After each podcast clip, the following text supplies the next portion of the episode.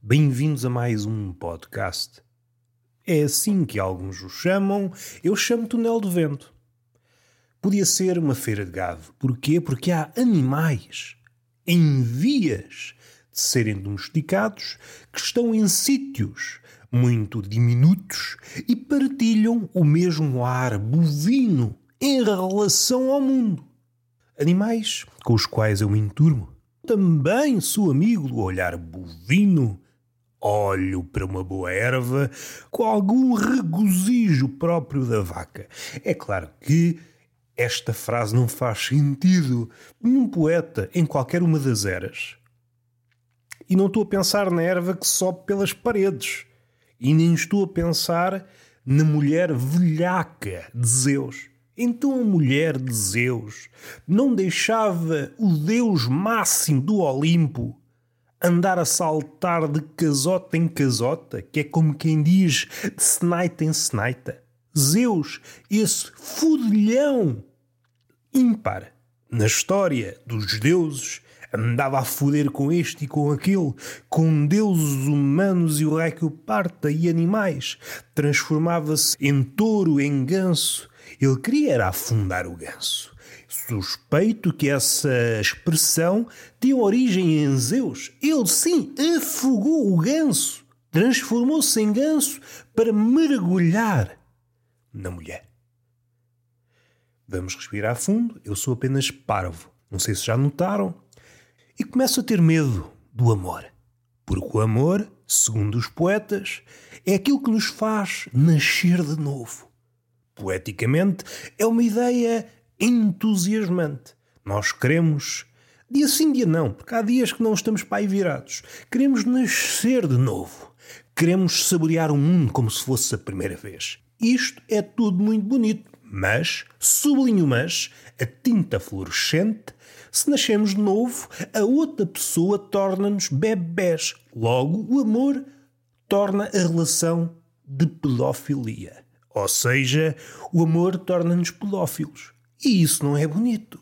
E isso não é bonito. Quer dizer que o amor é um viveiro de pedófilos, melhor dizendo, uma máquina de produzir pedófilos? E os poetas nunca ingressaram na verdade última.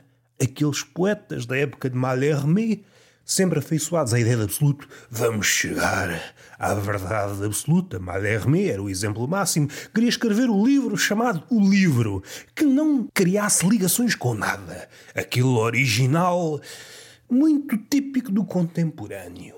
Mas o contemporâneo, falo do homem, mas também podia falar do animal contemporâneo.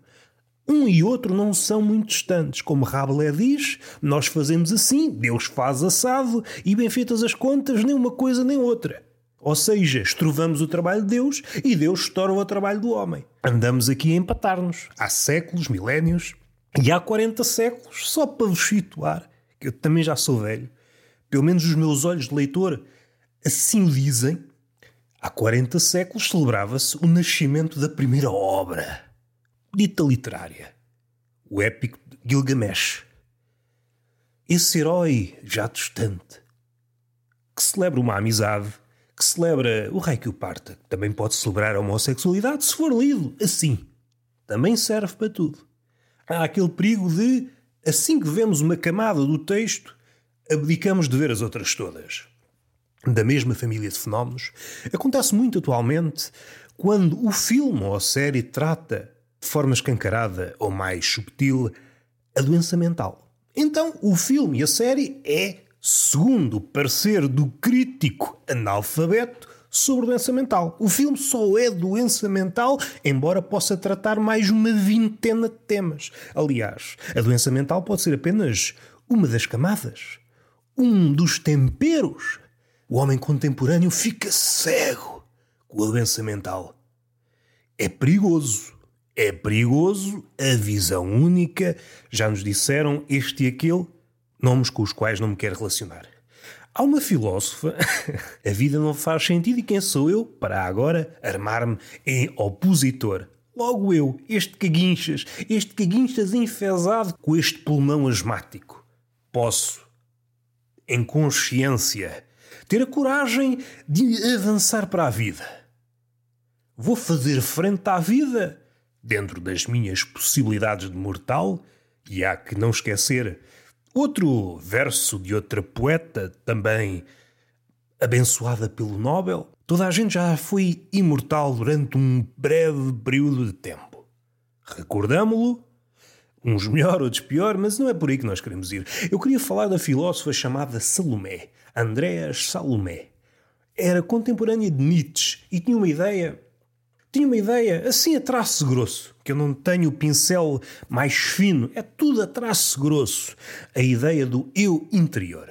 No fim de contas, talvez seja, não sei se a gênese, mas uma das metamorfoses daquela ideia da criança interior. Porque este eu interior, se for desdobrado, vou tentar resgatar as palavras de Salomé, da filósofa Salomé. Gosto muito deste nome. Não conheço outra filósofa chamada Salomé.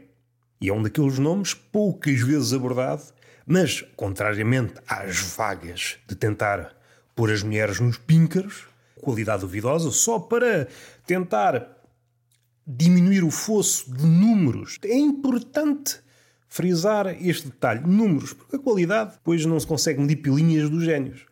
É impossível medir a pilinha do gênio. a pilinha do gênio é incapturável no que diz respeito ao tamanho.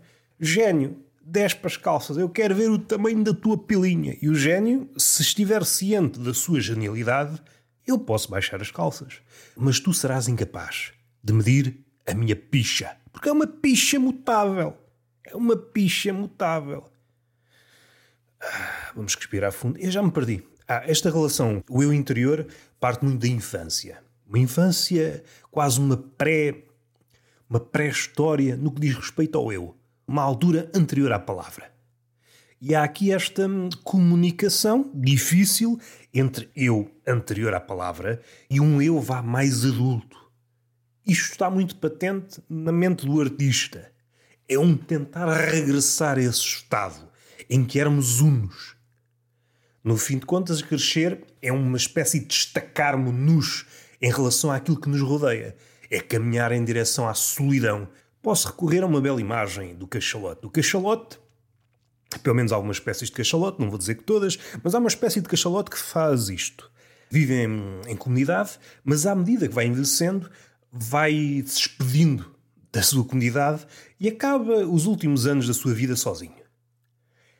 Eu acho que esta imagem de um cachalote solitário no oceano, e o oceano é mais vasto que um deserto, é uma imagem que nos diz alguma coisa.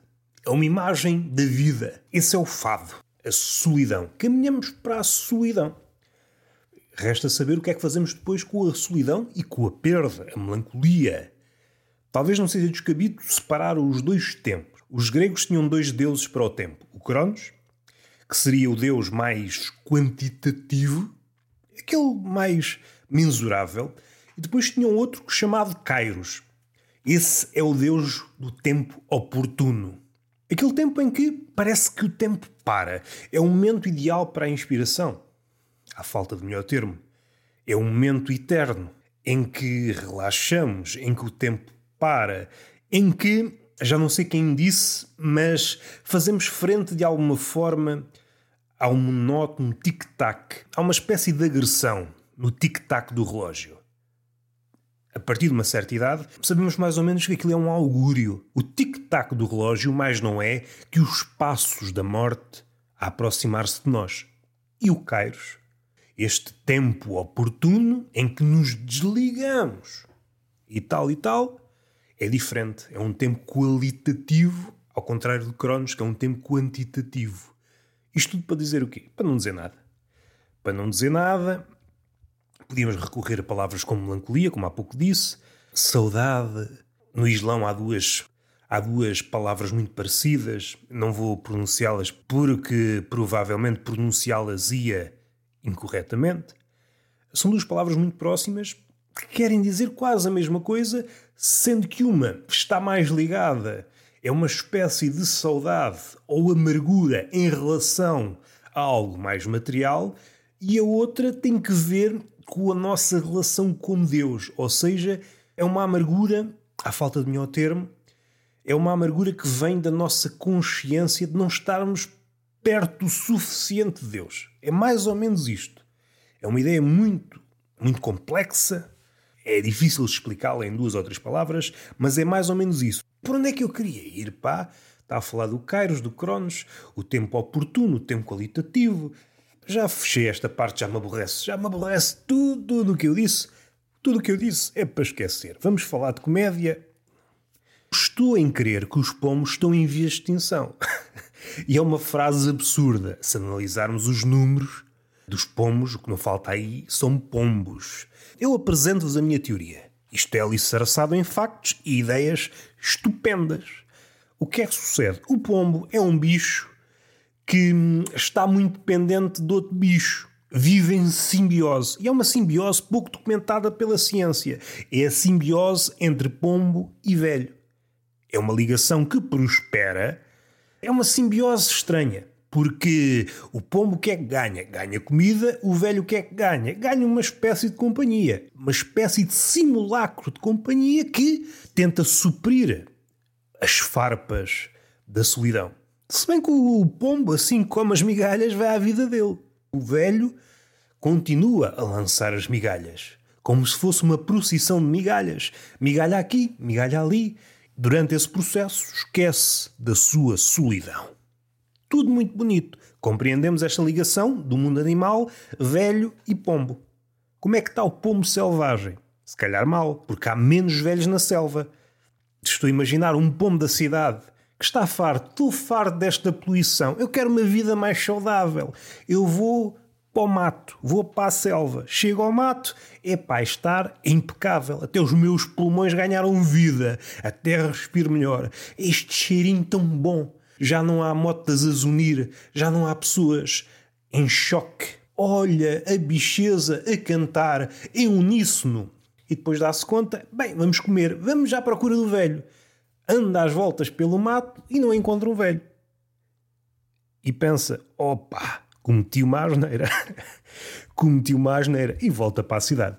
É uma utopia de pombo. Quer um sítio perfeito, um paraíso livre das gigajogas da cidade, mas o pombo necessita do velho. O pombo habituou-se à generosidade do velho.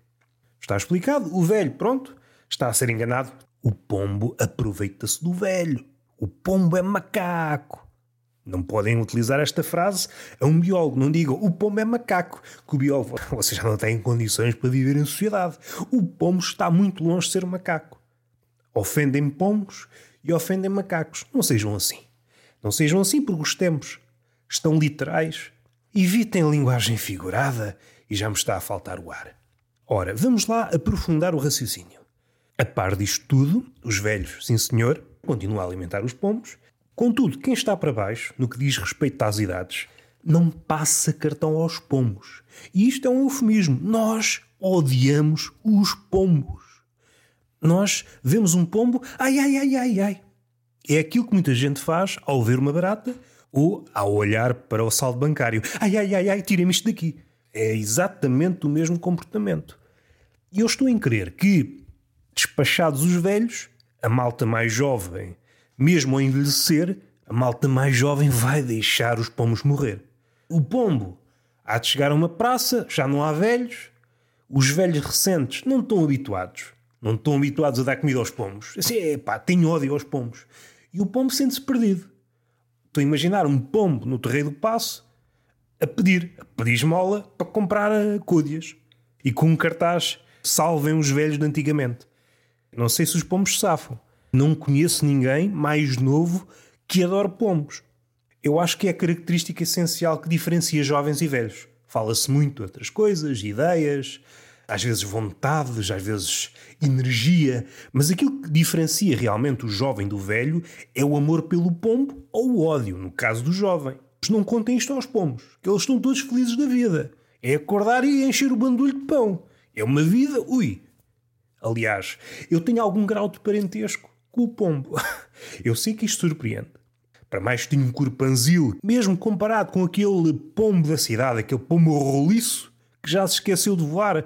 Não é que se tenha esquecido, já não tem corpo para voar. É mais fácil vocês estarem em Lisboa e de repente veem um bando de avestruzes a sobrevoar o terreiro do passo do que o pombo citadino. O pombo citadino já não tem corpo para voar. Rabola. Está todo roliço. É só encher o bandulho. É uma vida sedentária. Tem penas e asas só para enfeitar. Se não às tantas confundiam-no com um rato ou outro bicho qualquer. No fim de contas, o pombo é uma galinha com cores assim mais mortiças.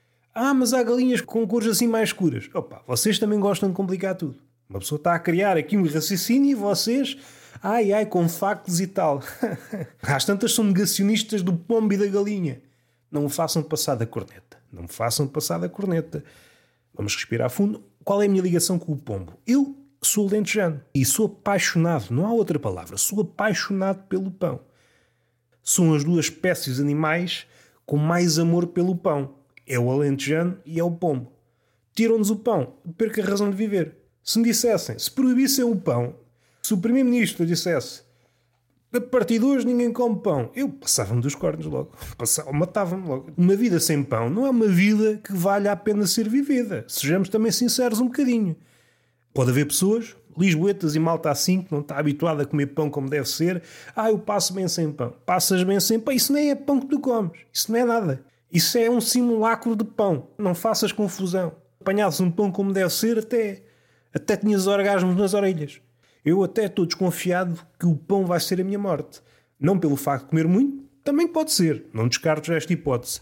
Mas estou em crer que há grandes possibilidades de me engasgar com o pão, dado que me engasgo várias vezes, não é assim algo disparatado. Vai haver um dia que me engasgo e continuo engasgado durante algum tempo e dá-se aquela coisa muito chata, que é a morte. Qual foi a causa da morte? Pão alentejano não me parece mal. Há mortes piores, não há? Este é um tema cómico? Não faço ideia. Senti que este tema é pouco abordado na biologia. A possível extinção do pombo devido à extinção deste velho. Os novos velhos são diferentes. Fica aqui o meu contributo para a ciência contemporânea. Outra coisa que me preocupa é o perigo do falácio. Esta expressão, só assim é um bocadinho ambígua. Como é que o falácio pode ser perigoso? Perguntam. Não faço ideia. Não faço ideia. Eu digo-vos já. Outro dia apanhei no Twitter uma foto em que, alegadamente, a mulher estaria a fazer, como dizem os brasileiros, o buquete ao homem, que, por acaso, era o condutor.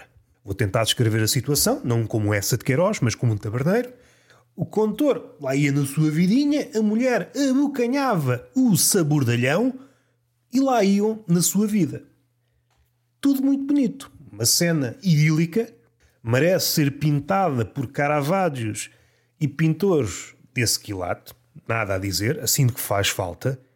No Museu da Arte Antiga, esta tela, uma mulher a abocanhar um homem enquanto este conduz, até pode ser um cavalo, não precisa de ser um carro. E porquê é que eu disse um cavalo?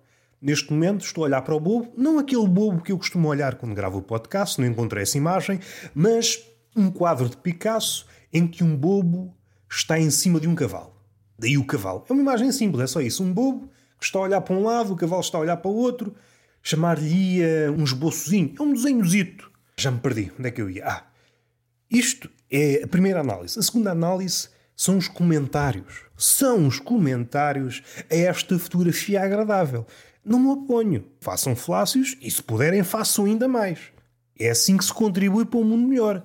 Com medidas concretas. Não sei que, empatias não. Contribui-se é com flácios. Minetes. Para ser inclusivo. Ora, o que é que me preocupa? Que eu preocupo-me por tudo e por nada. Até o flácio me preocupa. São as reações. Muita gente, homens, mulheres, disseram que gostariam de replicar aquela cena. Sozinho no carro e tanta gente a querer partilhar e, de alguma forma, suavizar aquele processo que às vezes é monótono, pelo menos no meu parecer. Eu acho que conduzir é muito chato. A não ser que haja um flácio. Aí a condução, ui, desliza que é uma maravilha. Não sei se o verbo é o mais indicado. Desliza. Não sei. Não tenho andado de carro assim muitas vezes, mas não é por aí que nós queremos ir. A quantidade de pessoas que gostava de estar naquela situação levou-me para um raciocínio. Um outro comentário quanto a mim, condenável, condenável, tudo o que é para proibir ou para dizer cautela não é uma boa altura para fazer flácio, é criminoso. Alguém que se opõe ao flácio é criminoso. Sejamos sinceros. Não gosto de ter esta visão mais ditatorial, mas o flácio merece respeito. E eu sinto que há limites que não podem ser ultrapassados. Uma coisa é a liberdade de expressão, outra coisa é a liberdade do flácio.